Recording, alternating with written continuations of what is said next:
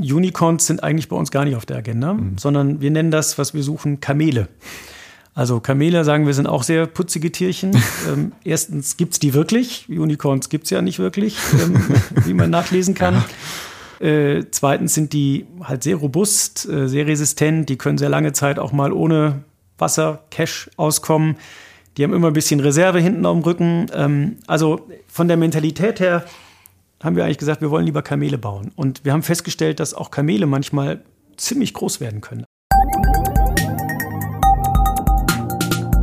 Economy mit K. Mit Lars French. Liebe Zuhörerinnen und Zuhörer, herzlich willkommen beim Kölner Stadtanzeiger. Herzlich willkommen bei Economy mit K. Wie immer steht das K für Köln und wir sprechen mit Menschen aus Köln und aus der Region über Wirtschaft. Mein Name ist Lars French und mit wem ich heute spreche, das erzähle ich Ihnen nach einem kurzen Hinweis von unserem Sponsor. Economy mit K wird unterstützt von der Köln Business Wirtschaftsförderung. Die Köln Business Wirtschaftsförderung ist erste Ansprechpartnerin für Unternehmen in Köln. Ja, und heute zu Gast bei mir ist Stefan Schubert von STS Ventures, einem Investor hier aus Köln, der die Lücke zwischen Wagniskapitalgeber und Business Angel schließen will. Wie das gelingen soll und welche eigene Erfahrungen er dafür mitbringt, darüber sprechen wir heute. Stefan Schubert, ich freue mich sehr, dass Sie da sind. Ich freue mich auch. Hallo, Herr French. Hallo, grüß Sie. Ja, ich habe es eben kurz erwähnt. STS Ventures ist ja ein Frühphaseninvestor, der, ähm, ja, so steht es nämlich auf der eigenen Webseite auch, mit dem Mindset eines Business Angels und der Feuerkraft eines Venture Capitals die Lücke zwischen Business Angel und ja, traditionellem Wagniskapitalgeber schließen will. Können Sie vielleicht einfach zum Anfang kurz einmal den Unterschied zwischen den beiden erklären? Der Unterschied zwischen Business Angel und Venture Capital. Ja. Ja, der ist heute gar nicht mehr so trennscharf, wie er früher war. Aber es ist eigentlich eine klassische Aufgabenteilung, dass die ähm, Business Angels die ersten Investoren in einem Unternehmen sind, ähm, oft investieren, bevor es überhaupt ein Produkt gibt, äh, bevor irgendwelche Umsätze da sind. Also eigentlich das Unternehmen fast mit Gründen und die Idee irgendwie auf die Schiene bringen. Und das in der Regel auch tun, indem sie kleinere Beträge reingeben. Früher waren das 25, 50.000 Euro, vielleicht mal 100.000 Euro. Heute haben sich diese Beträge etwas erhöht. Deswegen kommt das auch immer näher an den Venture Capital Bereich dran. Und dann, wenn ein Unternehmen angefangen hat zu laufen, wenn das Produkt fertig war, wenn es erste Umsätze gab, dann war eigentlich der klassische Folgeinvestor der Venture Capitalist, der dann größere Beträge investiert hat. Früher war das siebenstellig, heute ist das eben oft auch achtstellig oder auch neunstellig.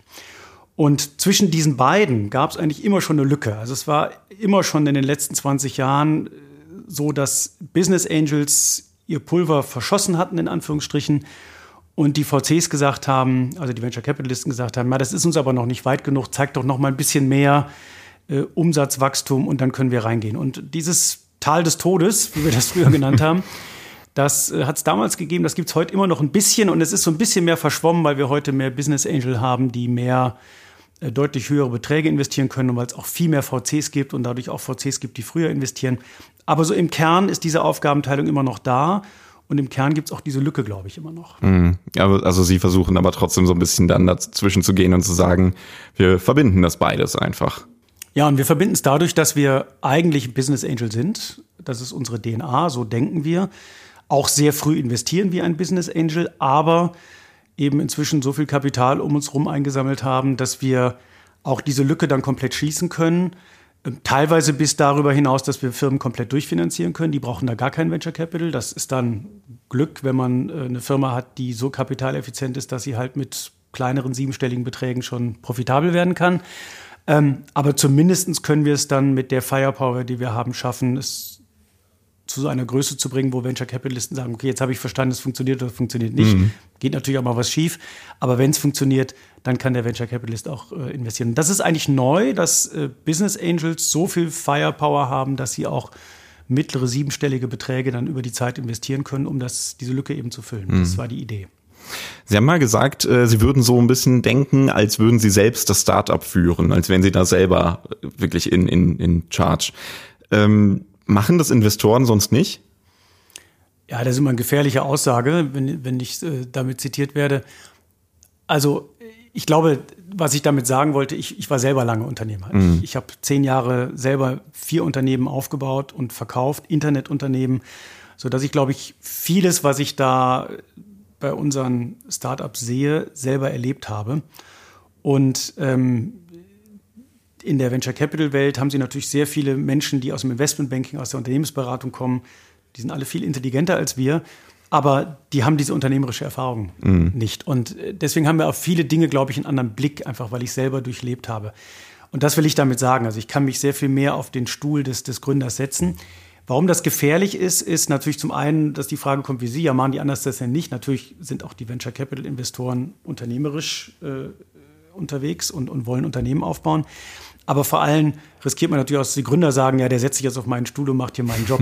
so ist das auf keinen Fall gemeint, mhm. sondern wir sehen uns wirklich als jemand, der nicht nur Investor ist, sondern auch Co-Entrepreneur sein kann, also den du auch mit den Dingen anrufen kannst, die jetzt nicht so im klassischen äh, Buch über Startup ja. stehen. Also konkret, ähm, wie führe ich ein schwieriges Mitarbeitergespräch? Mhm. Ja? Äh, äh, ein, ein Mitarbeiter hat geklaut, was, was mache ich? Äh, ähm, das, das sind so die Dinge, darüber liest man, hört man nicht so mhm. wahnsinnig viel, aber die habe ich natürlich selber erlebt und da muss man auch drüber reden. Können. Also es ist einfach eine wesentlich ja vertrauensvollere Ebene vielleicht.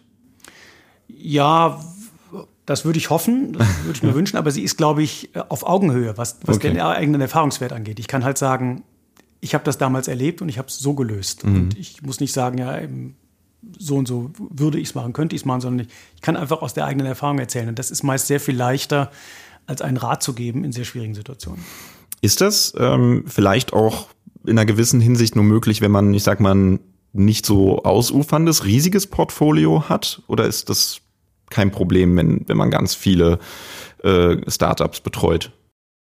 Na, die Zeit ist schon limitiert, das ist mhm. klar. Ähm, ich glaube, es ist nicht so sehr die Frage, wie groß ist das Portfolio, sondern ich sage immer, man muss gucken, wie viele Firmen hat man auf der Intensivstation. Und äh, da gibt es natürlich Startups, in die ist man seit langer Zeit investiert, die laufen fantastisch, mit denen hat man einmal im Monat, einmal im Quartal Kontaktpunkte und das ist auch völlig in Ordnung. Man sollte mhm. die Gründer arbeiten lassen und groß werden lassen. Es gibt andere Fälle, da hast du jahrelang versucht, es hinzukriegen und irgendwann sagst du, gut, das Hopfen und Malz verloren und dann ist auch okay. Aber es gibt eben die, die man gerade neu im Portfolio hat. Es gibt die, die gerade in schwierigen Situationen sind. Es gibt die, die gerade im Fundraising sind. Und um die muss man sich kümmern. Und da muss man, glaube ich, aufpassen, dass dieser Kreis an Startups, um die man sich wirklich kümmern muss, dass der nicht zu groß wird, weil man sonst, glaube ich, schon Gefahr läuft, am Ende nicht mehr genug betreut oder nicht, nicht intensiv mhm. genug betreuen zu können. Ne? Das heißt, äh, so eine Frühphaseninvestition hat gar nicht damit zu tun, dass man vielleicht ähm, auch mehr ja, Steuerungskraft bei einem Startup hat, sondern das also ich sag mal, man kann ja vielleicht auch sonst sagen, naja gut, man investiert so früh, weil man dann eben viel mehr beeinflussen kann. Das ist nicht der Hauptaspekt. Der mhm. Hauptaspekt, warum wir so früh investieren, ist, dass wir ähm, auf die Art und Weise eine Chance haben, Unternehmen und Unternehmer kennenzulernen mit einem überschaubaren Kapitaleinsatz. Also in so einer frühen Phase braucht so ein Unternehmen ja jetzt keine achtstelligen Beträge. Ähm, früher waren das ein paar hunderttausend, heute sammeln die vielleicht ein, anderthalb Millionen ein. Das heißt, wir können davon vielleicht fünf, sechs, siebenhunderttausend machen. Das ist ein Betrag, den kann man ins Risiko stellen, zu einer Zeit, wo man ja noch gar nicht weiß, funktioniert diese Geschäftsidee mhm. überhaupt. Den Gründern kann man auch nur vor die Stirn schauen. Wir sind alle der Meinung, die haben das drauf, die glauben auch selber, dass sie es können. Aber dann stellt man unterwegs eben fest, da fehlen doch bestimmte Dinge oder der Markt nimmt es doch nicht so an. Und dieses Risiko ähm, können wir mit überschaubarem Geld, also 500.000 ist viel Geld, nicht falsch verstehen, aber für die Szene ist das überschaubares Geld, mhm. ähm, herausfinden und uns einfach kennenlernen. Wir können die Gründer kennenlernen, die Gründer können uns kennenlernen, wir können das Geschäftsmodell kennenlernen, die Vertriebserfolge, die Probleme in dem Geschäftsmodell und können dann sagen, Mensch, das funktioniert fantastisch, wir können nachinvestieren. Oder es funktioniert nicht so fantastisch, wir müssen nochmal überlegen, wie man äh, das Geschäftsmodell vielleicht äh, anpasst oder links und rechts etwas anders gestaltet. Und der typische Series A, wie es heißt, Venture Capitalist, der argumentiert anders, der sagt, na, ich gehe ja erst rein, wenn ich gesehen habe, dass das Geschäftsmodell funktioniert, mhm. weil ich ja dann schon Umsätze habe. Ich glaube aber, dass das nicht immer die Wahrheit ist, denn ähm, teilweise sind diese Series A-Runden eben doch auch immer noch sehr früh. Da sind dann zwar Umsätze gekommen, aber ob man wirklich sieht, ein Gefühl kriegt, wie effizient diese Umsätze generiert werden können und wie skalierbar so ein Geschäftsmodell ist, ähm, da habe ich in den letzten 20 Jahren meine Zweifel gekriegt. Also auch da werden durchaus Fehlentscheidungen getroffen. Und die Frage, kommt man mit den Gründern klar und sind das gute Unternehmer? Das kann man natürlich auch nur anhand der Historie sehen, was die mir zeigen, was sie im letzten Jahr gemacht haben. Aber so richtig zusammengearbeitet habe ich mit denen dann auch noch nicht. Also okay. auch da kann man immer noch Fehlentscheidungen treffen. Und zwar in beide Richtungen. Auch für die Gründer muss das ja passen. Insofern haben wir einfach die Hypothese, wenn ich früh reingehe und einen überschaubaren Betrag reinsetze, treffe ich danach eine bessere Investitionsentscheidung. Aber das ist eine Investmenthypothese von vielen im mhm. Markt. Das machen viele Menschen sehr unterschiedlich. Sie haben nämlich gerade gesagt, ähm, für die Branche sind so 500, 600, 700.000 Euro gar nicht so viel. Ähm, ich habe eigentlich gedacht, dass das für so eine Frühphaseninvestition doch schon eine große Summe ist. Ja, die Zeiten haben sich sehr geändert. Ich denke, da kommen wir auch nachher nochmal zu. Also früher, heißt vor fünf, sechs Jahren früher, waren Sie als Business Angel mit 100.000 Euro ein wesentlicher Investor in mhm. so einer Erstrunde. Und so eine Runde hatte vielleicht 300.000, 400.000 Euro ähm, totales Volumen. Heute muss man sagen, in einer Pre-Seed-Runde, wenn Sie nicht mindestens 500.000 machen, sind Sie in der Regel nicht der größte Investor. Also da haben sich die Zeiten geändert. Das äh, liegt im Wesentlichen daran, dass die Startups das Geld einfach kriegen. Also ich glaube, da ist einfach mehr Nachfrage. Und wenn sie mehr kriegen, dann rufen sie auch mehr auf, weil das macht natürlich das Leben leichter und das Wachstum schneller. Mhm. Insofern, da ist Inflation. Einfach hat da stattgefunden, ja. ja. ja. wir spüren es alle. Ähm Maximal 5 Millionen Euro sind quasi drin, wenn Sie auch weiterhin Follow-up-Investments tätigen. So steht es zumindest auf der Webseite. Heißt es, danach ist Schluss oder gibt es auch so Startups, bei denen Sie sagen, okay, die begleiten wir länger, weil das ist einfach eine gute Geschichte, das funktioniert gut und mit denen arbeiten wir gut zusammen?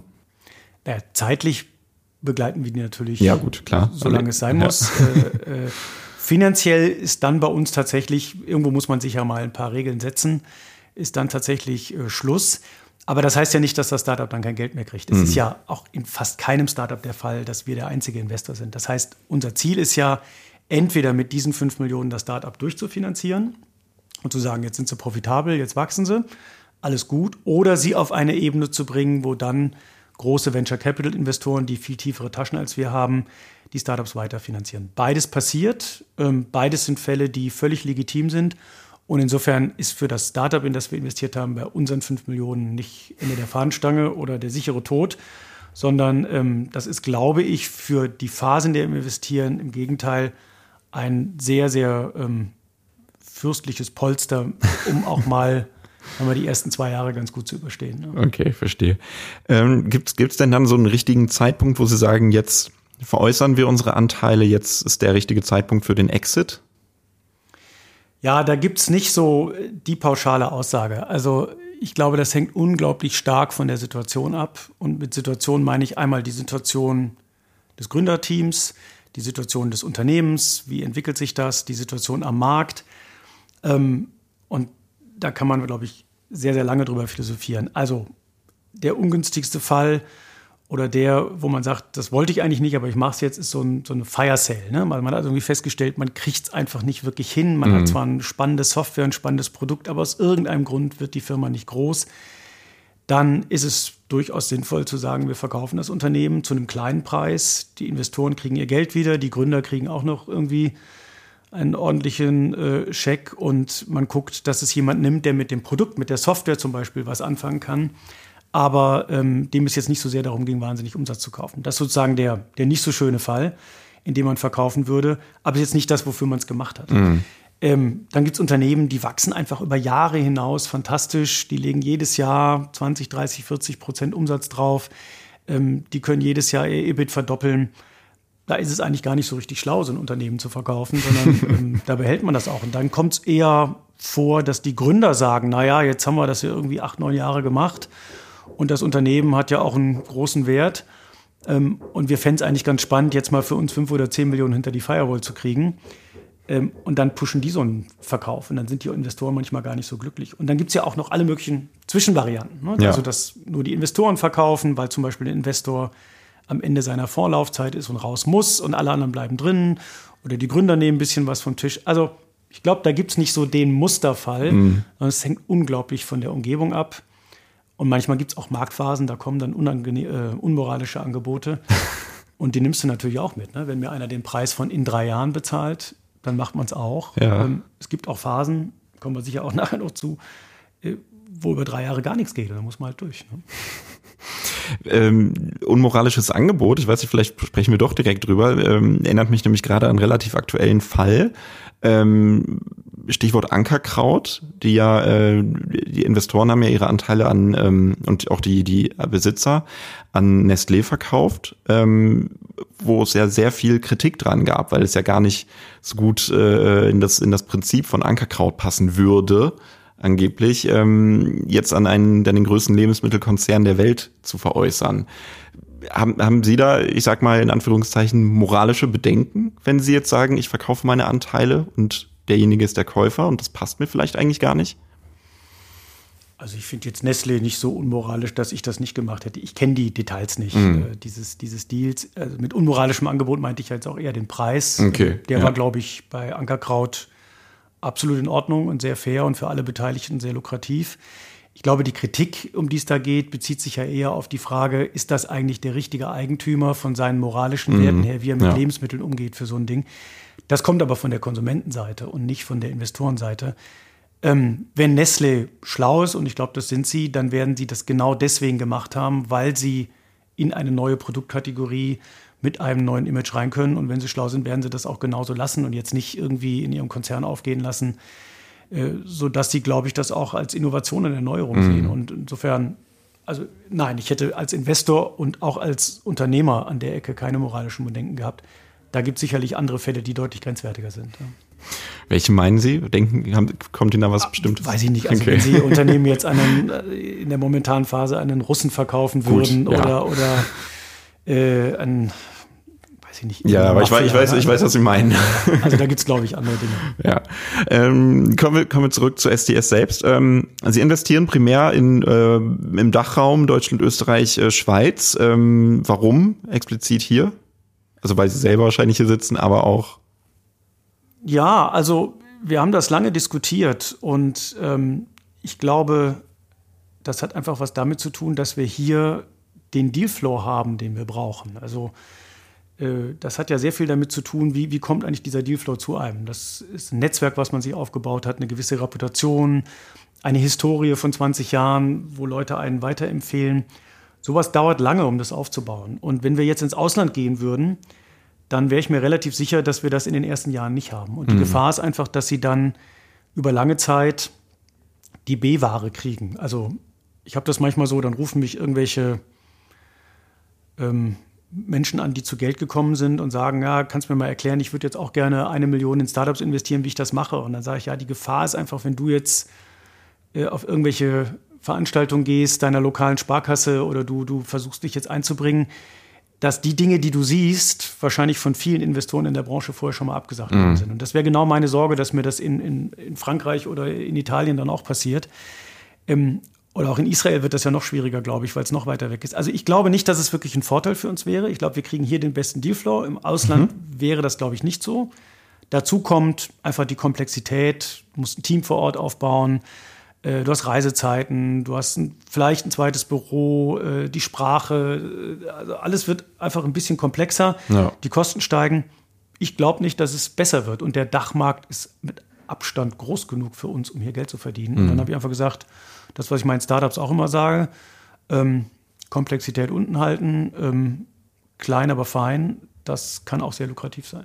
Aber Sie haben ja auch äh, zum Beispiel in Spotify aus Schweden oder Airbnb aus den USA investiert. Also das hat ja dann hat sie ja dann trotzdem überzeugt, sage ich mal. Ja, das sind aber andere Deals. Ne? Das sind sogenannte Pre-IPO-Deals. Da kommen mhm. wir ein, zwei Jahre, bevor diese Firmen an die Börse gehen, unter speziellen Konditionen rein. Ähm, das ist nicht unser klassisches Geschäft, sondern das sind sogenannte Opportunitäten, die wir hier und da mitnehmen. Und da fand ich in beiden Fällen, und die Hypothese war auch richtig, dass das tolle Firmen sind, die noch Potenzial haben. Wir haben einen Discount gekriegt. Das kann man mal mitnehmen, aber es ist nicht unser Kerngeschäft. Dafür okay. muss ich aber weder in Schweden noch in den USA sitzen, sondern das wird einem hier im deutschen Markt zugetragen. Ähm, insofern ist das so ein bisschen off the record, wie man so schön sagt. Ja. ja. STS Ventures steht ja vor allem eben für, für Sie selbst, für Stefan Schubert. Ähm, das Prinzip wie sie investieren, basiert aber eigentlich auch so ein bisschen auf so einem Netzwerk aus Business Angels, wenn ich das richtig verstanden habe. Also wie funktioniert das?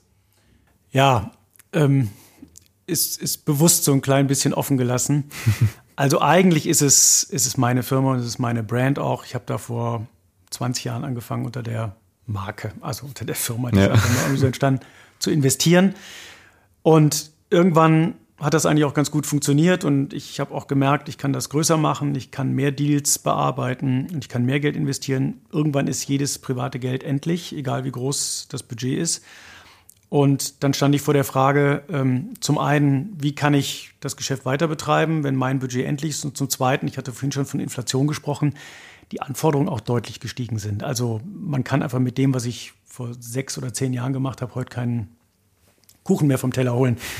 Und ähm, mir war natürlich klar, dass das vielen anderen Business Angels genauso geht. Und dann ist die Idee entstanden, einfach mal ähm, viele Menschen, die ein ähnliches Thema haben, die auch ein ähnliches Interesse haben, zusammenzutrommeln und zu sagen, lass uns doch Kräfte bündeln.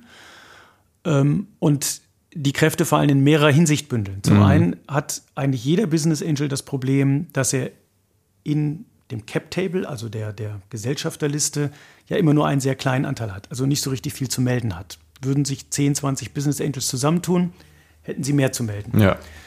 Ähm, oder haben einfach eine Stimme, mit der sie sprechen können. Zum Zweiten äh, die Frage, wie kann ich denn in der heutigen Zeit adäquate Tickets schreiben, von der Größe her, ohne dass ich mich selber übernehme. Das kann ich auch besser, wenn ich mich bündel. Und zum Dritten, Business Angels sind eigentlich dadurch identifiziert, dass sie selber ja noch ihr eigenes Geschäft haben. Und keiner macht das Vollzeit. Also die haben das alle so irgendwie nebenbei und wenn sie dann da 20 im Cap-Table haben, dann ist das für alle Beteiligten, für die Gründer wie auch für den Business Angel unter Umständen relativ stressig, wenn er ein Portfolio von 20 Firmen hat und er kann sich nicht so richtig drum kümmern. Und ich habe damals gesagt, ich mache das inzwischen äh, Vollzeit. Ich würde das auch gerne weiter Vollzeit machen. Lasst uns doch die Kräfte ein bisschen bündeln. Mhm. Ich will auch kein Gehalt von euch haben. Ich will weiter mein Geld investieren. Ihr macht einfach mit. Ja. Aber wir haben einfach Leute, die sich Vollzeit drum kümmern. Wir haben mehr Firepower und wir haben dann in den entsprechenden Startups auch ein bisschen mehr zu melden. Und das meine ich jetzt wieder nicht in Richtung der Gründer, sondern es ist einfach für die Gründer einfacher, mit einem zu reden. Mhm. Und es ist auch für den VC nachher natürlich besser, wenn er ein Cap-Table mit drei Leuten statt mit 20 ja, Leuten hat. Verstehe. So ist die Idee entstanden. Und deswegen ist das, ja, das ist ein, vom Mindset her ein, ein Club von Business Angels, die zusammen investieren. Rechtlich bündelt sich das dann alles hinter meiner GmbH. Sie haben ja eben angesprochen, Sie haben ja auch äh, selber eben gegründet, äh, mehrere Firmen. Ähm, und das ist ja auch im Grunde vielleicht so ein bisschen diese Vorgeschichte, warum Sie in die Investorenwelt eingestiegen sind. Ähm, ich glaube, da müssen wir nämlich bei Ihnen nochmal deutlich früher zurückgehen, und zwar äh, bis mindestens 1990. Äh, da haben Sie nämlich angefangen, an der WHU in Fallendar bei Koblenz zu studieren. Die hatte damals eher so Unternehmensberater, Investmentbanker hervorgebracht. War, war das auch damals Ihr Ziel, in die Richtung zu gehen? Ja, das stimmt. Aus meinem Jahrgang sind damals 85 Prozent ins Investmentbanking und die Unternehmensberatung gegangen. Also das war eigentlich keine wissenschaftliche Hochschule für Unternehmensführung, sondern für Unternehmensberater, haben mhm. wir immer flapsig gesagt. Ähm, ich hatte immer schon den Wunsch, Unternehmer zu werden. Ich habe das meinen Eltern mit 16 schon gesagt, dass ich mich irgendwann mal selbstständig mache. Ich wusste nicht, wie das geschehen sollte, aber mhm. der Wunsch war da. Ich bin tatsächlich nach der WHU auch zu McKinsey gegangen für drei Jahre, aber ich habe während McKinsey immer wieder mit Kommilitonen Geschäftsideen durchgespielt und überlegt, wie man sich selbstständig machen könnte. Insofern ähm, habe ich auch bei McKinsey tatsächlich mich sehr konkret um mittelständische Klienten gekümmert, äh, geguckt, dass ich in Großkonzernen Ausgründungen und Startups machen konnte. Also es war immer so mein Faible, ja. wie kann man was gründen? Und irgendwann war dann die richtige Idee da. Und die richtige Idee war dann eben äh, OnVista zu gründen. Im Nachhinein ja. Die ursprüngliche Idee war noch eine ganz andere, die kann ich aber ja nicht sagen, die ist zu peinlich. ähm, die hat dann Schade. nicht geklappt, ja. Die hat dann nicht geklappt und dann ist eines Nachts um zwei haben wir die verworfen und dann wurde es OnVista, genau. Wie, wie kam das? Ich habe, ich habe, äh, OnVista war ja erst ähm, ein Portal für, äh, so ein Analyseportal für Optionsscheine, glaube ich. Und das ist, das ging dann eigentlich noch in eine ganz weitere Richtung. Wie, wie kam es zu dieser Idee mit, der, äh, mit den Optionsscheinen? Ja, wie das oft so im Leben ist, ein eigenes Problem gelöst. Also mein Co-Gründer Michael Schwedje ähm, hat zu Studienzeiten schon sehr erfolgreich ähm, und mit sehr viel Wissen mit Optionsscheinen äh, gehandelt. Ähm, der wusste wirklich, was da passiert und wie man das macht. Und der hat immer gesagt, eine Katastrophe, was es da an Informationen gibt. Also Sie müssen sich das vorstellen, das ist so ein Markt, ähm, da, also ein Optionsschein ist ja eine Wette, eine gehebelte Wette auf, auf, auf eine Aktie. Und das heißt, die, dieser Optionsschein bewegt sich noch sehr viel schneller und sehr viel mehr als die Aktie. Und ähm, wenn Sie da jetzt investieren wollten, dann haben Sie am Samstag eine Zeitschrift in der Post gehabt. Die war am Freitag in die Post gesteckt worden. Am Donnerstag waren die Sachen gedruckt worden und am Mittwoch hatte man sich die Kurse gezogen, auf Basis derer man diese ja. Zahlen berechnen konnte. Und am Montag haben sie dann gehandelt. Das heißt, sie haben gehandelt auf Daten, die waren vier, fünf Börsentage mhm. alt. Und wenn Sie dann die Kurse live verfolgen wollten, dann konnten Sie das auf dem Videotext tun. Und der Michael Schwedje hatte in seiner Studentenbude drei alte Fernseher übereinander stehen mit den Videotextseiten von Sat1 und mhm. RTL und, und äh, WDR und guckte sich da die Kurse von seinen Optionsscheinen. Das flippte dann immer so durch. Und alle zehn diese, Minuten. Diese Rollseiten. ja, genau. Ja. Und alle zehn Minuten sah er dann wieder seinen Kurs. Und er sagte, das ist einfach totaler Mist, das ja. kann man viel besser machen. Und er hat es eigentlich für sich ein Problem lösen wollen. Und das ist ja ganz häufig so, dass das die besten Geschäftsideen sind, wo einer sagt, Mensch, das nervt mich schon seit mhm. Jahren und das kann man besser machen. Und das habe ich mir angehört. Ich hielt das technisch für lösbar. Er wusste inhaltlich, wie das geht. Und so haben wir eigentlich eine sehr gute Kombination gehabt. Ja, und es war in den 90ern, Ende der 90er, 98 äh, haben sie, glaube ich, gegründet. Ja. Das war ja diese Zeit, in der das Internet gerade wahnsinnig auf dem Vormarsch war, als diese Dinge möglich wurden. Ähm, und, und ja, wo, wo auch das Interesse dann da war bei, bei den Verbraucherinnen und Verbrauchern und überhaupt überall. Ähm, war aber auch eben die Zeit, äh, in der der neue Markt äh, eben hervorkam und viele Probleme eigentlich im Nachhinein mit sich brachte, oder nicht? Ja, ich glaube, die Optionsscheine waren die Kryptobörsen der Ende 90er Jahre. Ähm, also totale Euphorie. Ehrlicherweise, als wir gegründet haben im Mai 98, war das noch nicht so stark. Das mhm. kam wirklich erst im Jahre 99 so richtig, dieser neue Markt und dieser ganze Hype und auch diese, diese sehr starken Anstiege der Börsenkurse. Ähm, was wir dann auch glücklicherweise für uns nutzen könnten, indem wir dann anderthalb Jahre nach Gründung schon Börsengang mhm. gemacht haben. Das hat danach 20 Jahre nicht geklappt. Jetzt in den letzten Jahren vielleicht nicht ganz so schnell, aber ging das auch wieder. Aber das sind so Zeitfenster an den Börsen, die gibt es so alle 20 Jahre, wo sowas mal funktioniert. Das war eine verrückte Zeit und die hat sehr viele Menschen in Aktien gebracht. Allerdings, ähnlich wie heute auch, in Zockeraktien. Mhm. Ne? Also äh, sehr junge Unternehmen, sehr gehypte Unternehmen, Technologieunternehmen und das am besten dann noch gehebelt mit, mit Optionsscheinen. Insofern haben wir da den Geist der Zeit getroffen und hatten ein Tool in der richtigen, im richtigen Medium, das uns die Leute aus der Hand gerissen haben beim IPO war dann ein Anteilsschein, ich glaube so 20 Euro wert von OnVista und ähm, der erste Kurs betragt dann 80 Euro, also knapp das Vierfache. Das ist ja schon eigentlich eine sehr im ersten Moment große Erfolgsgeschichte. Ja, also wenn Sie überlegen, wir hatten anderthalb Jahre vorher das Unternehmen gegründet, wir haben keinen einzigen Euro Venture Capital aufgenommen. Äh, wir hatten, glaube ich, zwei, drei sehr kleine Business Angels an Bord mit, mit äh, fünfstelligen Tickets. Das heißt, wir haben alles aus dem Cashflow bezahlt. Von Anfang an mussten wir Umsatz machen. Wir haben dabei das, das Geschäftsmodell noch zweimal drehen müssen, weil die ursprüngliche Idee, mhm. diese Informationen an Nutzer zu verkaufen, überhaupt nicht funktioniert hat. Heute wissen wir, Paid Content funktioniert nicht. Damals ja. äh, hat das noch keiner gewusst.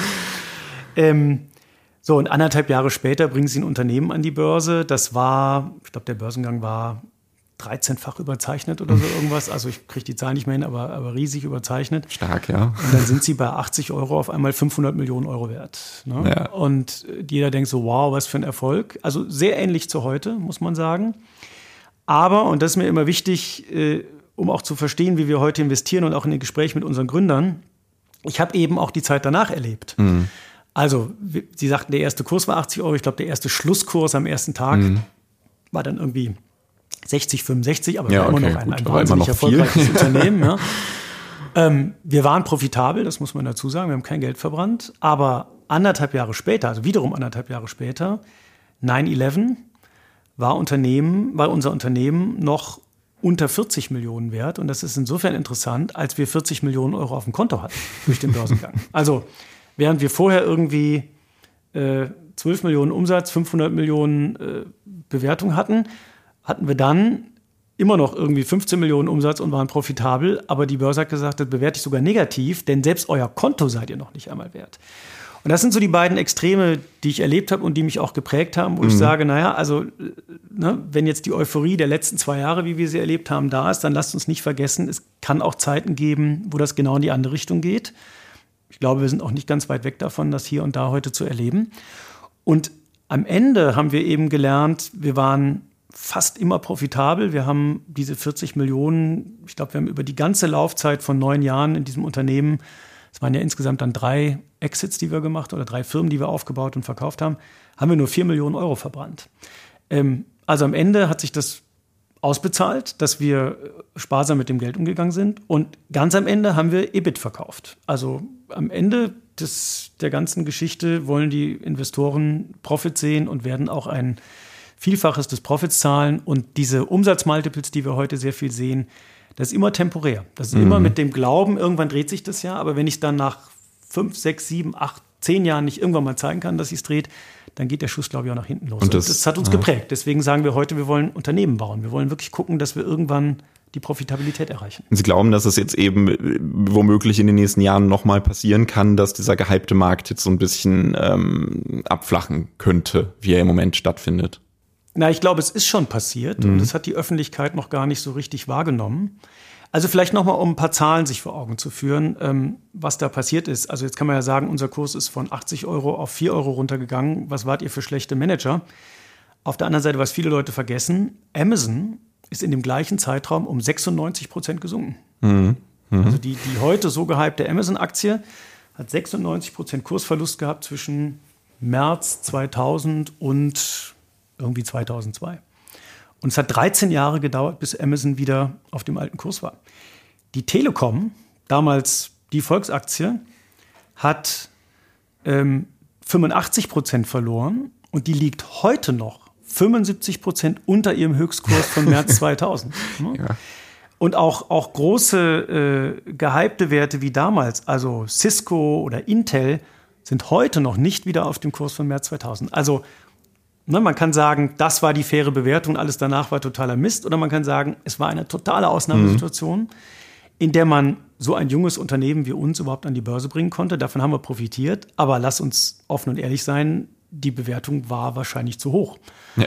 Und ähm, das sieht man auch an, an vielen anderen Beispielen, die ich gerade genannt habe. Und ich glaube, viele übersehen, dass wir heute an einem sehr ähnlichen Punkt wieder sind. Wir haben das nicht bei den bei den Firmen, die ähm, viel Visibilität haben, also Amazon, Apple, Microsoft, ähm, die sind auch nicht so überbewertet. Wenn Sie sich Amazon anschauen, ich glaube, die sind im Moment so mit 35 mal EBIT bewertet, bei dem Wachstum und der Stärke der Firma absolut in Ordnung. Aber wo sie unglaubliche Kurseinbußen hatten, die in der gleichen Größenordnung sind, wie wir es gerade genannt haben, ist bei all den Firmen, die in den letzten zwei Jahren an die Börse gegangen sind und die nicht profitabel sind. Also 50 Prozent, fast 50 Prozent aller Werte im Nasdaq Composite ähm, notieren inzwischen über 50 Prozent unter ihrem Höchstkurs. Teilweise bis zu 90 Prozent. Das hat kaum einer so mitgekriegt, weil die Indizes sich nicht so entwickelt haben. Das liegt an den großen Aktien. Aber im kleinen und im nicht, also ich nenne das mal non-profitable mhm. Tech-Bereich, ist das eigentlich sehr stark passiert. Und die Frage ist, was bedeutet das denn jetzt eigentlich für die nächsten Jahre in unserem Markt? Und da kann man sicherlich ein paar Analogien zu, zum Jahr äh, 2001 bis 2004, die nämlich nicht so ganz einfach waren. Also, äh, dass, dass womöglich einzelne Aktien in den kommenden äh, Monaten, Jahren nochmal deutlich äh, absacken werden, ist gut möglich und dann ist jeder gut äh, beraten, der nicht in Aktien investiert hat, sondern vielleicht in ETF.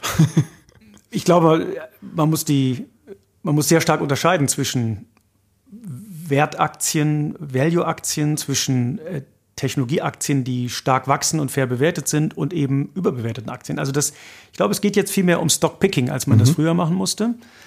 Ähm, das wird eine Folge sein. Ich glaube, die zweite Folge wird sein, dass das irgendwann auch die privaten Märkte treffen muss. Also wenn ich die Möglichkeiten nicht mehr habe, mein Startup an die Börse zu bringen, zu den exorbitanten Bewertungen, wie ich das vor einem Jahr oder vor zwei noch konnte, dann kann ich auch irgendwann vorne in der Finanzierungsrunde nicht mehr ganz so viel zahlen. Also eigentlich müssten auch da die Bewertungen runtergehen und wir sehen das in Einzelfällen auch schon. Ich glaube, es wird jetzt nicht so dramatisch wie 2002, 2003, wo teilweise gar nichts mehr ging. Dafür ist die Branche zu reif und es ist viel zu viel Geld da. Aber es wird sich alles ein bisschen normalisieren. Mhm. Diese Inflation, von der ich vorhin sprach, wird vielleicht ein bisschen rausgehen und ist vielleicht auch ganz gesund. Also das muss ja gar nicht verkehrt sein ja, für so ein System. Einfach, einfach nochmal so, eine, ja, so ein kleines Korrektiv für den Markt vielleicht. Ja. Ähm, einige Jahre nach nach der Gründung von OnVista, nämlich 2007, hat dann die äh, eine Tochter der französischen Großbank Société Générale namens Boursorama, ich hoffe, ich spreche ich spreche es richtig aus, ja. äh, gut, dann OnVista übernommen und zwar für 20,60 Euro pro Aktie und das war ja eben fast der Betrag des IPOs, also oder einer einzelnen Aktie während des IPOs. Ja. Und das war dann fast 40 Prozent über dem damaligen Aktienkurs von 2007. Ähm, haben Sie dann vielleicht gar nicht mehr damit gerechnet, dass der Kurs sich eben bessert? Ja, also ich glaube, man muss das jetzt in dem Kontext sehen, den wir gerade besprochen haben. Mhm. Wenn Sie sehen, dass wir am sozusagen am schlechtesten aller Tage an die Börse sind. Wir sind zehn Tage vor dem Crash der Dotcom-Blase an die Börse gegangen. Also zu einem höheren Kurs konnten Sie gar nicht ein IPO machen. Das war gut zum IPO, aber ja. jetzt über den Exit, über den wir reden, war das natürlich auf das Level wieder zu kommen. Ich habe Ihnen gerade gesagt, die Telekom liegt immer noch 50 Prozent ja. über dem Kurs. Ne? war das natürlich erstmal ein großer Erfolg, überhaupt sagen zu können, liebe Investoren, ihr kriegt euer Geld zurück. Mhm. Und ihr kriegt 60 Cent mehr, das ist jetzt nicht die Welt, aber es gab zwischendurch auch noch eine Dividende und es gab noch eine Sonderausschüttung. Also in Summe haben die, glaube ich, schon irgendwie, wenn sie komplett drin geblieben sind, vom schlechtesten Tag, an dem man kaufen konnte, bis zum letzten immer noch 10% Rendite gemacht. Ähm, dann ist das, glaube ich, schon etwas, womit wir erhobenen Hauptes aus der, aus der Nummer rausgegangen sind. Dazu kam, ähm, ich sagte ja vorhin schon, nach 9-11 waren wir lange, lange Zeit ähm, auf einer sehr niedrigen Bewertung. Ich glaube, die Bewertung lag um die 4 Euro, zwischen 4 und 5 Euro. Ähm, jetzt haben wir es für 20 verkauft. Also sag mal, der, der dann den Mut hatte, und das ist ja das, wo ich auch glaube, dass wir in diese Phase jetzt wiederkommen können, nach so einer Krise zu gucken, na, aber wer ist denn sogar unter Cash notiert und hat trotzdem ein solides Management, und ein Geschäftsmodell das Geld verdient, wer den Mut hatte, da zu kaufen, der hat ja auch vier, fünfmal Geld machen können in dieser Zeit. Und relativ dann zu der Phase davor war das natürlich trotzdem ein, ein sensationeller Erfolg. Also insofern, wir sind da, glaube ich, erhobenen Hauptes raus. Mhm. Und in der Historie betrachtet war das, glaube ich, ein großer Erfolg. Ich habe es nie genau nachgerechnet, aber ich würde vermuten, aus dem Vintage-Jahr 2000 werden Sie keine fünf Aktien finden, die äh, das Geld dann da zurückbezahlt haben, wenn die da ihren IPO gemacht haben. Okay, also alles, alles richtig gemacht eigentlich.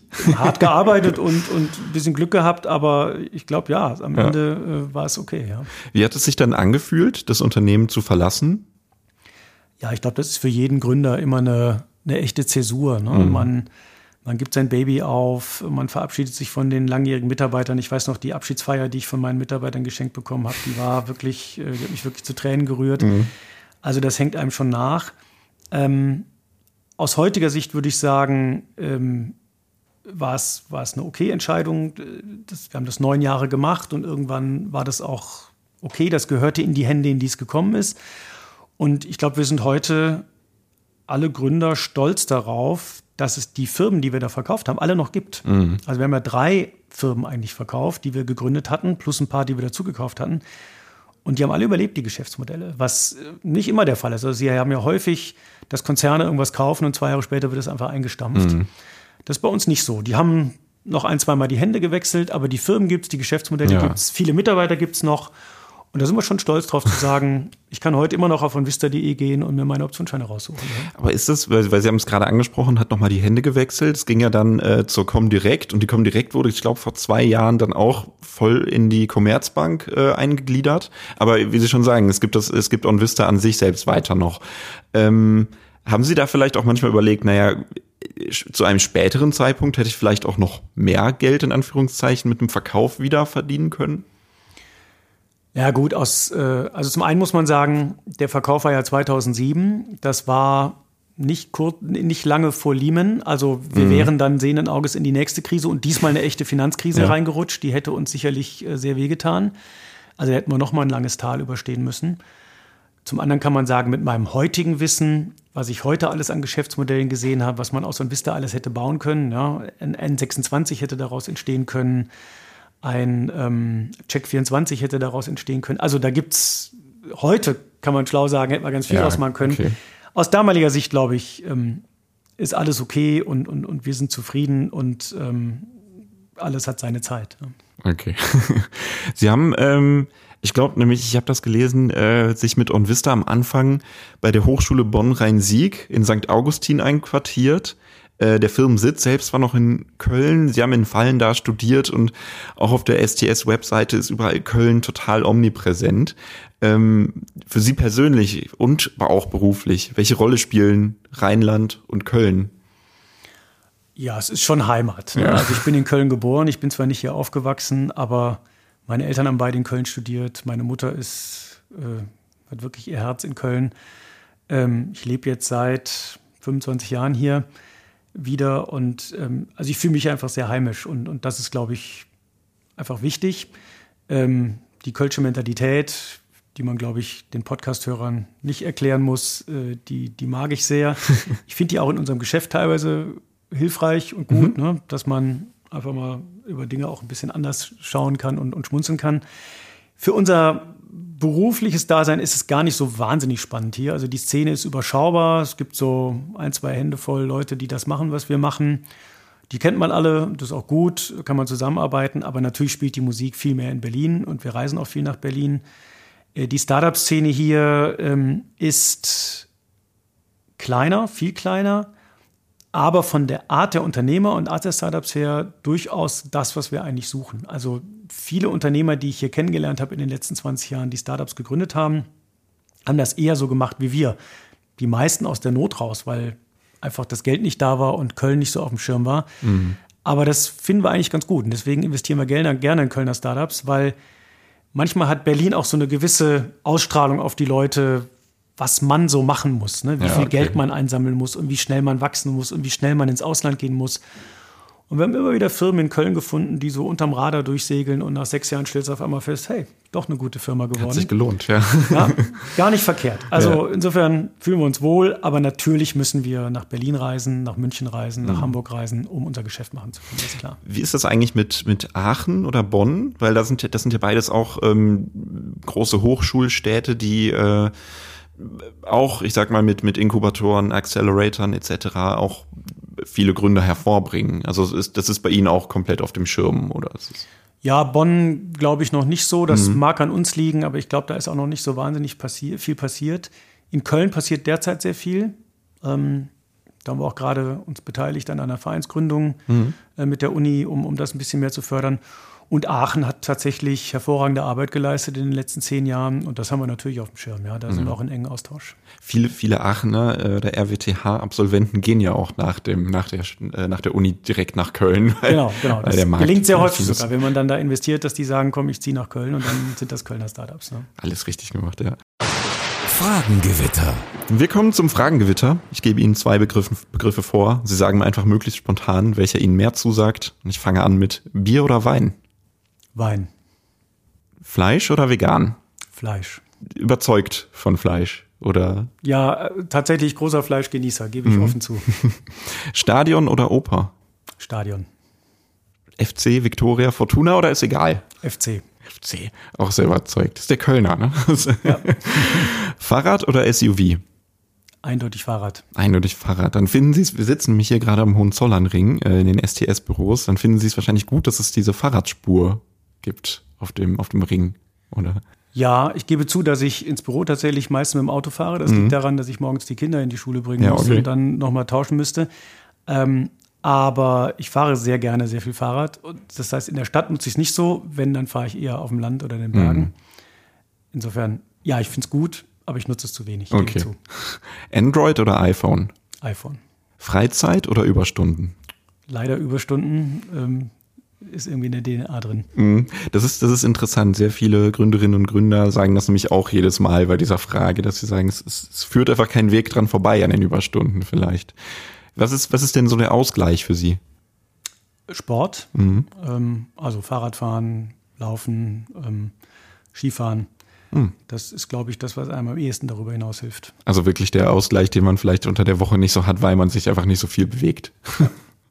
Mobiles Arbeiten oder zurück im Büro? Zurück im Büro.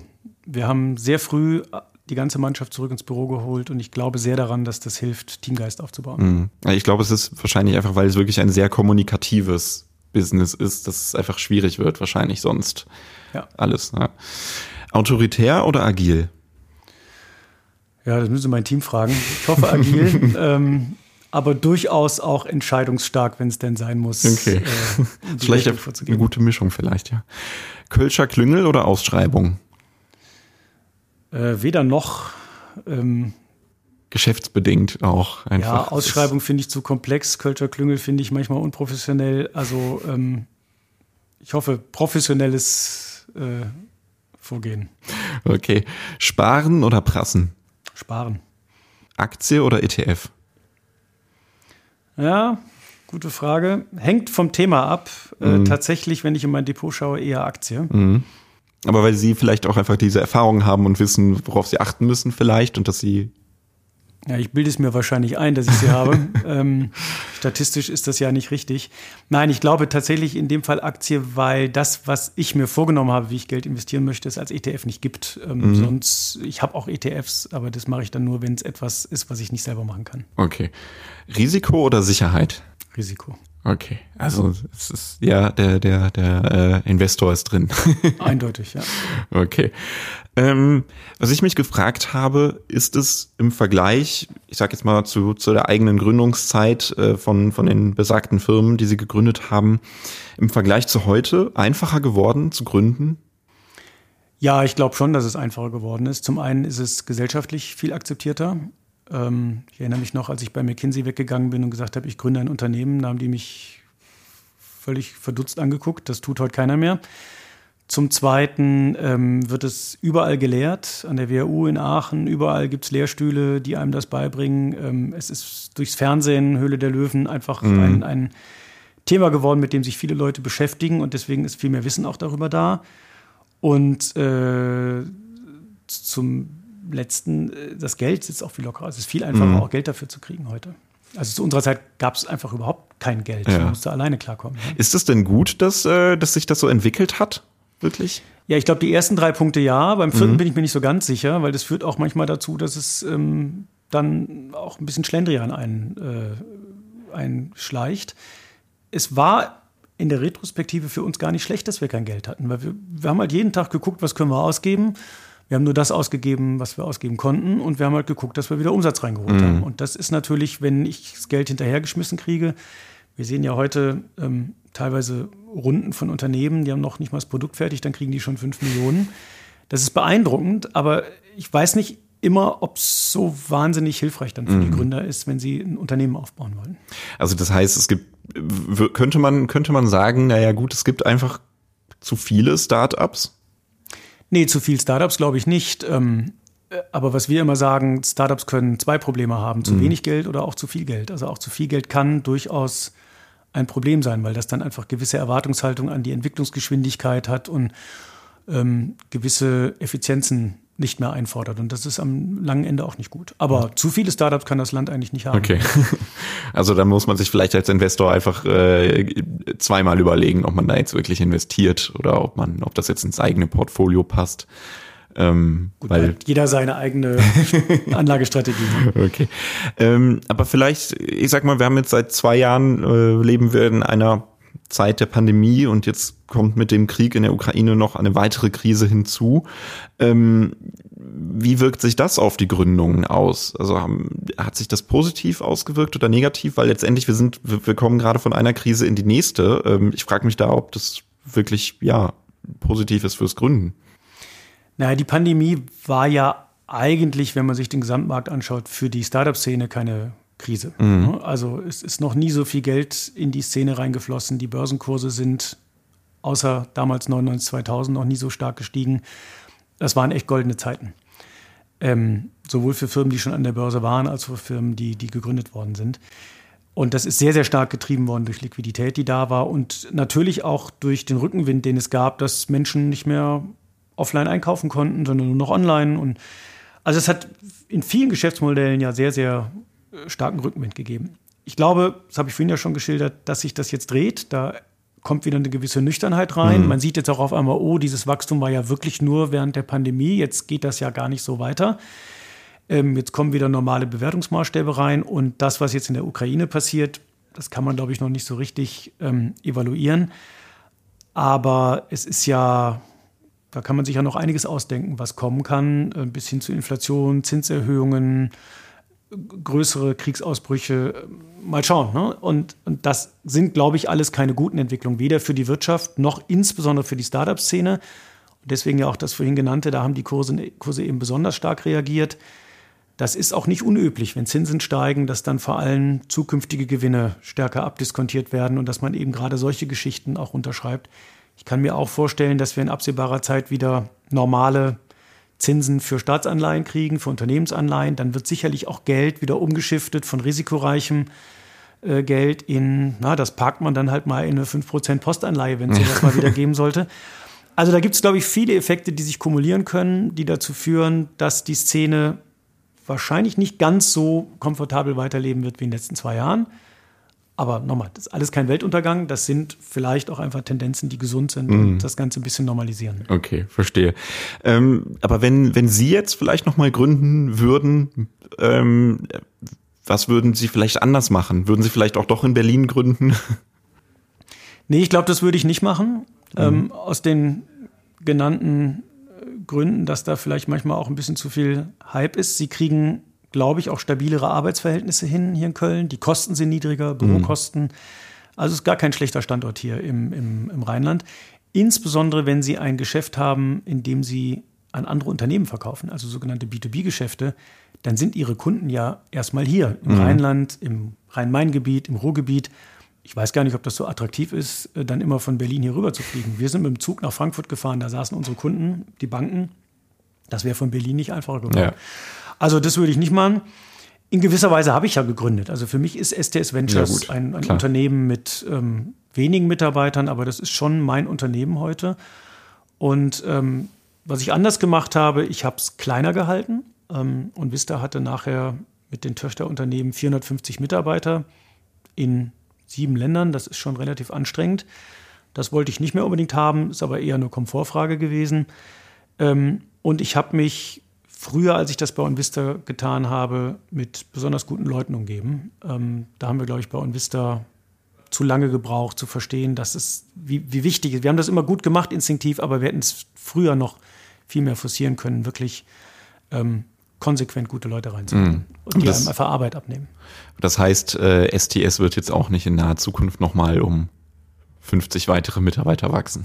Das kann ich mir nicht vorstellen, das würde sich auch nicht rechnen. Okay. Und ist auch nicht nötig. Ja. Ähm, Sie sagen ja selbst, äh, oder ich habe das gelesen, dass Sie das gesagt haben, dass es wichtig ist, ein Startup sollte einen Plan B haben oder ein Airbag. Ähm, Gibt es da vielleicht ein gutes Beispiel aus eigener Erfahrung, dass, dass ein Startup gesagt hat, okay, das funktioniert so nicht, wir haben jetzt unseren Plan B und den müssen wir jetzt aktivieren? Naja, also das eine Beispiel ist tatsächlich OnVista. Ähm, also wie gesagt, wir wollten dieses Tool verkaufen für, ich glaube, 29 oder 39 Mark pro Monat an Privatanleger, weil wir gesagt haben, da gibt es ja eine Zeitschrift, da zahlt mhm. ihr auch 39 Mark für. Dann könnt ihr doch für ein Tool, was viel, viel besser ist und was ihr Realtime nutzen könnt, 29 zahlen. Damit haben wir, glaube ich, insgesamt 900 Mark Umsatz gemacht. Ähm, und damit hätten wir das Ding auch schon begraben können, mhm. wenn wir dann nicht andere Wege gefunden hätten, dieses an sich sehr wertvolle, gute Tool zu monetarisieren und aus dieser Nische-Optionsschein heraus dann letztlich ganz breit zu werden, in andere Anlageklassen reinzugehen. Also, ich weiß nicht, ob es von Anfang an Plan B war, aber wir haben jeden Tag uns hinterfragt, tun wir eigentlich das Richtige? Ein anderes sehr schönes Beispiel, sehr, sehr erfolgreich, ist Emma, ein, ein Startup in Frankfurt, in das wir investiert mhm. haben, das Matratzen verkauft hat. Das war eigentlich mal ein, ein E-Commerce-Shop für Matratzen. Okay. Da konnten sie alle möglichen Matratzen kaufen, ähm, von allen möglichen Marken. Und irgendwann haben die gesagt, auch wir probieren mal eine eigene Matratze. Ähm, das ist die Emma-Matratze. Und das Ding ist so durch die Decke gegangen, dass sie dann das ganze Ding komplett über den Haufen geschmissen haben und nach drei Jahren ihren eigenen Shop zugemacht haben und jetzt nur noch diese Emma-Matratze mhm. verkaufen. Also ich glaube, das permanente Hinterfragen, was kann ich besser machen, gibt es äh, andere Wege, effizienter Umsatz mit besseren Margen zu machen, schneller zu wachsen. Das ist das, was ich mit, ja. mit, mit, Plan B meine. Der Aber Airbag, ja, letztendlich ist es ja ein bisschen ausprobieren. Immer, ja. immer. Also zählen, messen, wiegen, jeden Tag gucken, mache ich das Richtige und wenn es nicht funktioniert, dann hinterfragen, wie kann ich es besser machen. Das, das ist, glaube ich, das, was mit Plan B gemeint ist. Ähm, und der Airbag ist eher was anderes. Der Airbag ist eher, dass ich sage, ich finde es eigentlich immer gut, ähm, ich sage den Startups immer, wenn ihr eine Bremsspur habt, ähm, profitabel werden zu können, wenn mal keine Finanzierung stattfindet, die so kurz ist, dass ihr das auch noch finanzieren könnt. Also es gibt ja viele Startups, die mit, mit hohen Verlusten, operativen Verlusten durch die Welt rennen und die darauf angewiesen sind, dass sie einfach jedes halbe Jahr oder Jahr viel Geld reinholen. Wenn das einmal nicht passiert, mhm. ist sofort Schluss. Ist schwierig, ja. ja. Und dann können sie noch so wertvoll vorher gewesen sein, das geht dann eben von drei Milliarden auf null, wenn sie Pech haben. Ähm, und ich empfehle unseren Startups eigentlich immer, oder ich, ich finde es schön, wenn wir Gründer haben, die das so führen, dass sie sagen, naja, ich verbrenne jetzt 30.000, 50.000, 100.000 im Monat, aber das sind Beträge, wenn ich merke, die Finanzierungsrunde kommt nicht, dann fahre ich mein Marketing ein bisschen runter, muss vielleicht ein kleines Geschäftsmodell zumachen und dann schwimme ich, dann habe ich Wasser unterm Kiel und dann bin ich nicht sofort pleite und dann muss ich halt gucken, wie ich von da weiterkomme. Also einfach ein bisschen mehr auf Sicht fahren und nicht Vollgas und hoffen, dass das Garagentor rechtzeitig aufgeht, um die Finanzierungsrunde durchzukriegen. Wie war das denn bei, ähm, wenn man auf die Webseite schaut von STS, dann sieht man, da sind sie auch sehr transparent, beispielsweise Medidate, Weißmaler oder Locata, die ähm, bei denen das Geschäftsmodell eben offenbar nicht funktioniert hat. Ähm, hat da dieser Airbag gefehlt? Ach, das sind unterschiedliche Gründe und ja. das wäre jetzt auch nicht fair, darüber zu sprechen. Ähm, wir sind transparent, weil ich den Investoren und auch unseren Unternehmern zeigen will, dass es nicht immer alles klappt. Also mhm. die Branche feiert sich ja gerne für unfassbare Erfolge, aber dazu gehören natürlich auch sehr viele Misserfolge. Wir haben tatsächlich überschaubare Zahl an Misserfolgen und deswegen schreiben wir die auch auf die Website und sagen, ja klar, bei uns geht auch einiges schief. Aber schaut mal, am Ende sind das gar nicht so wahnsinnig viele, weil mhm. die Art und Weise, wie wir das gebaut haben, hat eigentlich dazu geführt, dass Plan B und Airbag oft die Dinger irgendwie gerettet haben bei den von Ihnen genannten dreien hat es dann eben nicht funktioniert. Also das ist ganz normal und äh, die Gründe, ja, wie gesagt, kann, kann ganz unterschiedlich ja, sein. Okay. Manchmal einfach Pech. ähm, man, man sieht das ja auch häufig, dass wenn jemand sagt, hier, das ist mein Startup, ich habe gegründet, ähm, dann, dann, dann erfährt man ja auch oft, na gut, ich habe es schon mal versucht, schon ein zweites Mal etc. Und irgendwann findet man vielleicht auch die Idee, mit der es funktioniert. Also es ist ja eine ja, Ausprobiermentalität. Ja, völlig normal, ja. Ähm, wie wirkt sich das denn auf Sie aus, wenn Sie jetzt sehen, dass ein Investment vielleicht einfach nicht funktioniert hat? Persönlich? Ja, zunächst ist es natürlich einmal ärgerlich. Ähm, das, das wünscht man sich ja nicht und Geld zu verlieren ist immer schlecht. Aber ich glaube, was wichtig ist, dass man eine emotionale Distanz zu diesen Beteiligungen hält, nicht zu den Unternehmern. Die haben ja oft ein noch viel größeres Schicksal zu tragen, dass sie ihr Unternehmen dann verlieren. Ähm, da versuchen wir auch äh, eine gewisse Sensibilität zu haben. Aber zu dem Unternehmen und zu der Beteiligung muss man das halt haben. Denn äh, wenn Sie letztlich jede Beteiligung wie Ihr eigenes Baby, also so wie mein und Vista betrachten, dann äh, gehen Sie dabei vor die Hunde. Also man muss einfach sich damit abfinden, dass es so ist ne, und mhm. damit leben. Und äh, wir versuchen das ja auch durch die Art und Weise, wie wir investieren, möglichst gut zu managen, ja. äh, dass das selten passiert. Okay. Was ist es denn vielleicht, was, was ein Startup mitbringen muss, um Sie und Ihre Kollegen bei STS Ventures zu überzeugen?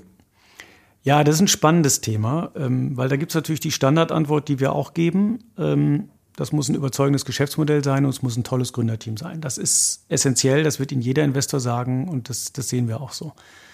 Wir gucken aber ähm, sehr häufig auch noch ein bisschen anders auf die Branche. Also wenn Sie große VCs fragen, dann sagen die, wir brauchen eigentlich ein sehr großes Geschäftsmodell, wir brauchen einen großen Markt, wir brauchen etwas, was wirklich signifikant Wert kann, äh, schaffen kann. Und das ist auch richtig aus deren Sicht. Anders funktioniert das Geschäftsmodell nicht. Wir kommen eigentlich genau aus der anderen Ecke und sagen, wir wollen mittelständische Unternehmen bauen. Mhm. Also wir fragen uns viel mehr, wie viel Kapital braucht das Geschäftsmodell eigentlich, um erfolgreich zu werden? Wie schwierig ist der Vertrieb? Was kostet es mich, das Produkt zu verkaufen? Kann ich nach Kosten der Herstellung des Produkts und nach Vertrieb eine Marge generieren, die auskömmlich ist, ähm, sodass das Unternehmen auch in absehbarer Zeit genug ähm, Rohertrag erzeugt, um einfach seine Kosten decken zu können? Mhm. Also wir, wir kommen viel mehr von einer, von einer Frage, wie schnell kann das sich selber tragen? als von der Frage, wie groß kann es werden. Weil ich die Erfahrung gemacht habe, wenn es sich dann mal trägt und selbst wenn es in einer Nische ist und ich werde in einer Nische der große Spieler, vielleicht auch weltweit der große Spieler, also der typische deutsche Hidden Champion ja. Mittelständler, dann sind das oft ähm, sehr, sehr attraktive Geschäftsmodelle. Ich habe nämlich nicht diesen hohen Kapitalbedarf, das heißt, sowohl Gründer als auch Investoren gehen mit viel mehr Anteilen nach Hause. Ich habe nicht so viel Wettbewerb, also ich muss auch im Marketing nicht ständig um die Keywords bei Google kämpfen. Äh, Im Übrigen schauen wir auch auf, sehr auf die Vertriebsmodelle, dass die nicht so abhängig sind von Google und Facebook, ähm, weil das auch in der Regel äh, mhm. sehr schwierig ist. Also ein sehr konservativer Blick eigentlich auf das Geschäftsmodell und, und uns interessiert in erster Linie Größe mal gar nicht so. Okay, Wenn also das geht nicht darum, jetzt einfach schnell das, äh, das Einhorn zu schaffen. Nee, Unicorns sind eigentlich bei uns gar nicht auf der Agenda, mhm. sondern wir nennen das, was wir suchen, Kamele. Also Kamele, sagen wir, sind auch sehr putzige Tierchen. ähm, erstens gibt es die wirklich. Unicorns gibt es ja nicht wirklich, ähm, wie man nachlesen kann. Ja. Äh, zweitens sind die halt sehr robust, äh, sehr resistent. Die können sehr lange Zeit auch mal ohne Wasser, Cash auskommen. Die haben immer ein bisschen Reserve hinten dem Rücken. Ähm, also von der Mentalität her haben wir eigentlich gesagt, wir wollen lieber Kamele bauen. Und wir haben festgestellt, dass auch Kamele manchmal ziemlich groß werden können. Also wir haben schon mehrere Firmen gehabt, die dann trotzdem für eine Milliarde nachher äh, verkauft worden sind obwohl das anfangs gar nicht klar war, dass mhm. das überhaupt funktionieren kann. Und das ist spannend, wenn Sie dann, wir haben jetzt ein Unternehmen gerade in Berlin, die sind jetzt der einzige in ihrem Markt weltweit, der eine Sache kann. Ähm, die sind unglaublich gewachsen in den letzten drei Jahren, sind sehr, sehr, sehr profitabel. Also da bleiben zweistellige Millionenbeträge EBIT über. Niemand hat das dem Schirm, niemand hat das mitgekriegt. Es gibt auch niemand anders, der das kann. Ich glaube, das ist durchaus sehr, sehr attraktiv für uns. Ähm, da sind insgesamt zwei Millionen Funding reingegangen. Ja. Äh, und auch die Gründer werden damit wahrscheinlich sehr, sehr reich werden. Und das finde ich eigentlich, ähm, das passt viel besser zu uns von der DNA, wo ich wieder sage, das ist dieses, was mich geprägt hat von damals, dass das eben auch in die andere Richtung gehen kann. So ein Unternehmen verliert dann vielleicht mal 50 Prozent seines EBITs, aber es ist immer noch da. Ein anderes Unternehmen hätte dann vielleicht einfach keine Finanzierungsrunde und wäre über Nacht kaputt. Und deswegen versuchen wir immer so ein bisschen Puffer auf dem Rücken zu haben. Mhm. Ne? Ja, dieser, dieser Mittelständler-Vergleich und der Kamel-Vergleich, der ja, der trifft ja dann im Grunde genau auf das zu, was Sie sagen. Ähm, Sie haben auch gerade gesagt, es, ist, es kommt darauf an, was für ein Gründerteam das ist. Was macht ein gutes Gründerteam aus? Ja, wenn wir das so genau wüssten, dann würden wir noch besser investieren. Ähm, ich, da gibt es auch viel Literatur drüber. Aber am Ende des Tages, also wenn es jetzt um unser Mittelstands- und Kamelmodell geht, geht es erstmal um die Frage, wollen die eigentlich sowas bauen? Mhm. Ähm, man kann ja keinen Gründer zwingen, eine Firma zu bauen, die er eigentlich nicht selber bauen will.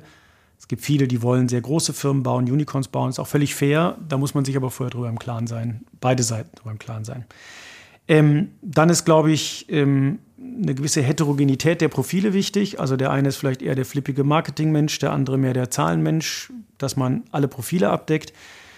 Wir stehen schon sehr drauf, wenn das analytische Teams sind, die sehr zahlengetrieben ihr mhm. Geschäft aufbauen, immer wieder Zeilen messen, wiegen, was funktioniert. Ähm, und dann hilft es schon auch, wenn man eine sehr gute Ausbildung hat, sehr fleißig ist, sehr intelligent ist. Also bei den Geschäftsmodellen, über die wir heute reden, das ist ja, sind ja alles technologiegetriebene Geschäfte, wo auch ein bisschen ähm, Software und, und, und, und, und viel Nachdenken dazu gehört, ist es schon hilfreich, wenn sie einfach sehr schlaue und fleißige Menschen haben. Das muss man einfach sagen.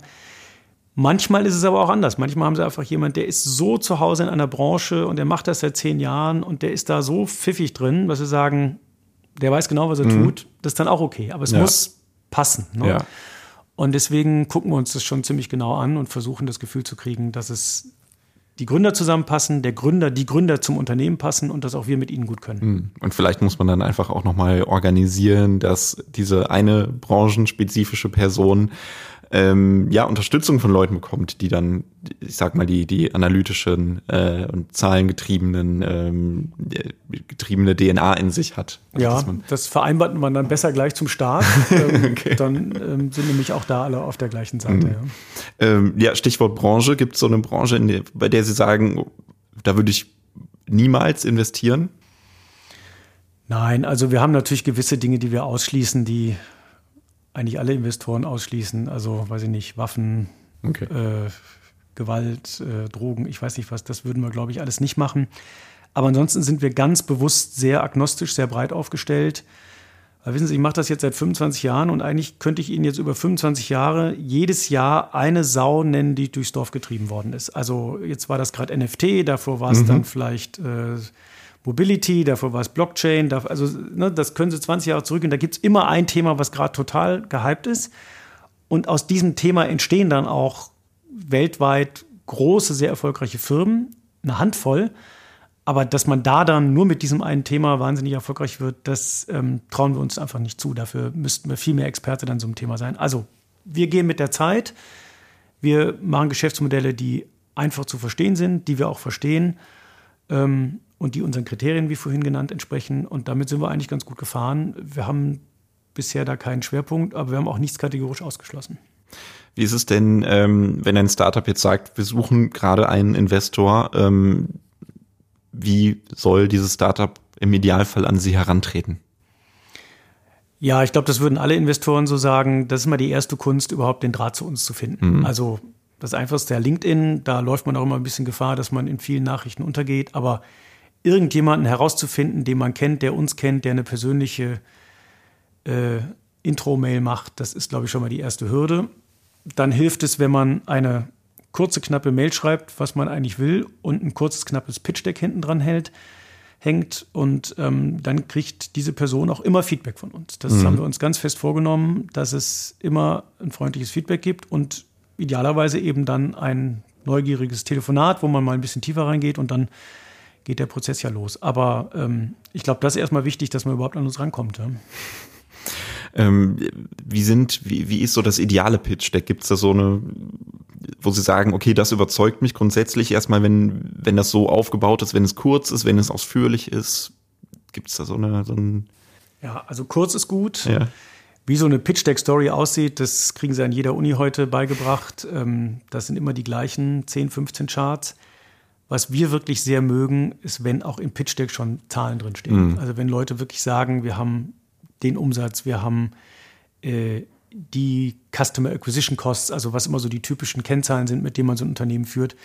Einfach damit die da auch schon zeigen, da ist auch wirklich was Handfestes dahinter und wir sind auch zahlengetrieben. Ähm, Sie haben heute viele Pitch-Decks, selbst von Firmen, die schon lange am Markt sind, da steht keine einzige Zahl dran. Da steht nur drin, wir sind toll, wir sind groß.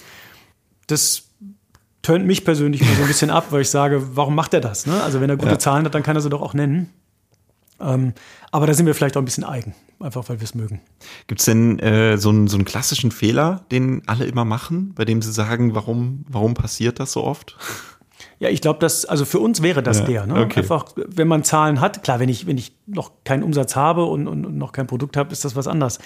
Aber wenn ich sie habe und ich schreibe sie nicht rein, ich finde das persönlich hm. ein Fehler, ja. Wie viele äh, Pitch Deck Präsentationen haben Sie so im Jahr?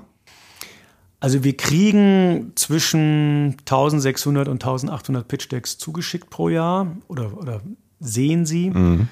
Ähm, tatsächlich sprechen, da beginnt dann so ein, so ein Sales Funnel, ne? tatsächlich sprechen tun wir wahrscheinlich mit, ich schätze mal, 200, 300 davon. Okay. Ähm, und investieren tun wir tatsächlich nur in zwei bis drei Promille, also drei, vier, fünf am Ende. Ja? Viel mehr bleibt da nicht übrig. Äh, weil, weil sie sagen, wir wollen das selber lieber ein bisschen kleiner halten oder weil sie sagen, mehr hat sich leider nicht angeboten? Letzteres. Okay. Also viele, ich sag mal in Anführungszeichen, wenig überzeugende.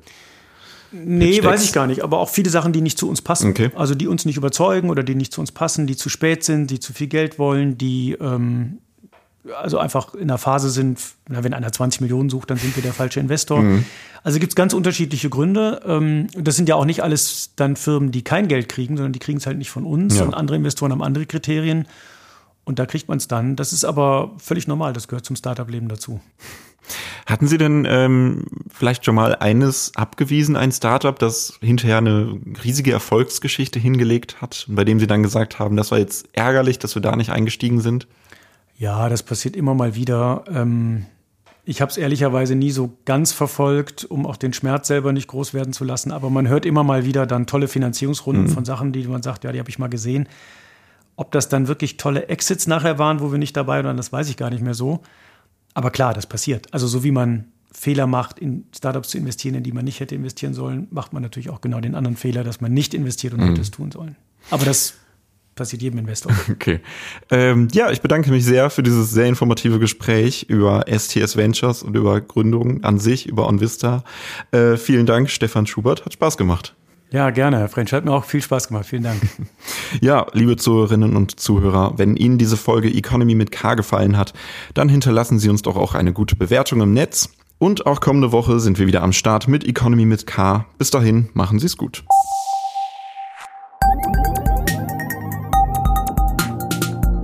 Economy mit K